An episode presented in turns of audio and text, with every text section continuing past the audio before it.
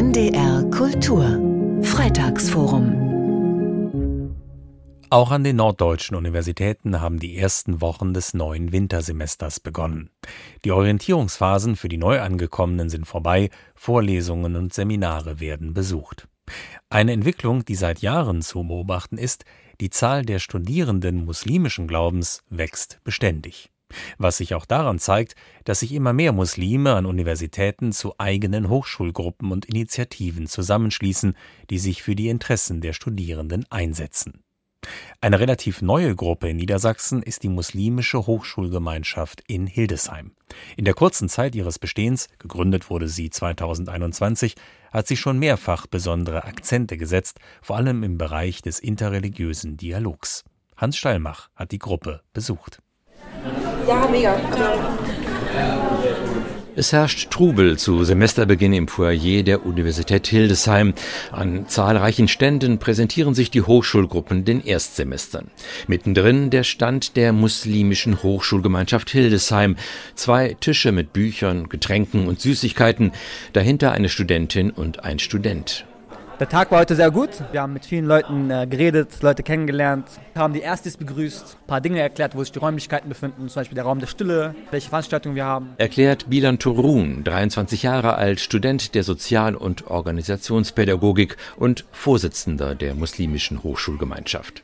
Neben ihm steht Sua Uni, 24 Jahre alt, Lehramtsstudentin in den Fächern Deutsch und Geografie. Es kamen tatsächlich viele, also mehr als gedacht. Viele hatten auch Nachfrage wegen dem Gebetsraum bei mir tatsächlich waren auch viele, die nicht muslimisch waren und die haben sich dann auch gefragt, ob sie halt trotzdem in die Gruppe rein dürfen und ich meinte dann halt, jeder ist willkommen bei uns. Auch Bilan Torun betont die Offenheit gegenüber allen religiösen Gruppen.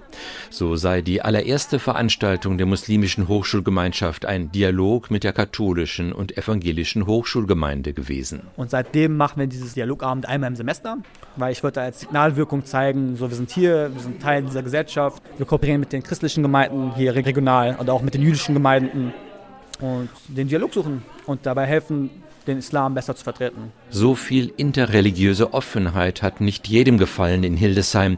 Gleich nach der Gründung geriet die Gruppe in eine Auseinandersetzung mit salafistisch orientierten Studenten über das Profil der Gemeinschaft.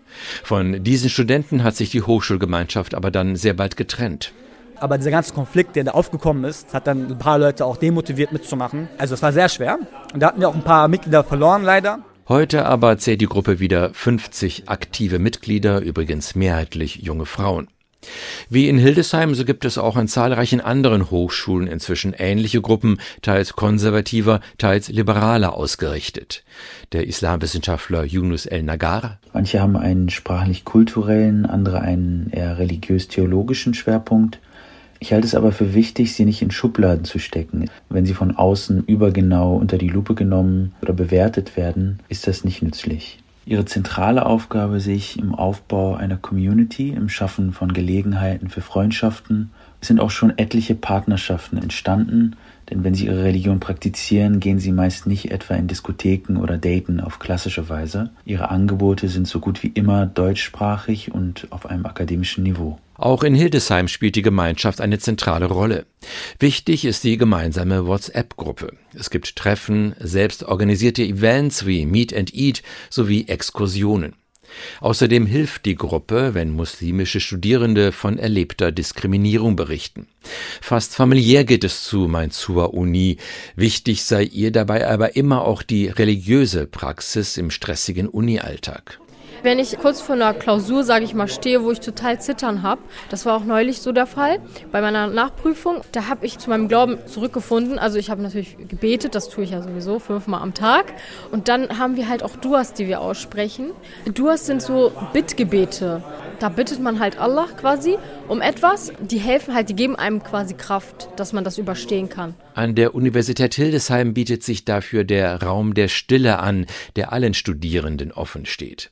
Der helle, fast leere Raum abseits des hektischen Alltags wird von der muslimischen Hochschulgemeinschaft oft genutzt. Es ist alles blau gehalten, ich mag das. Es soll auch ein stiller Raum sein. Man muss auch nicht beten, ne? man kann auch herkommen irgendwie. Manchmal bete ich und dann kommen Leute rein, beten einfach mit. So, ne?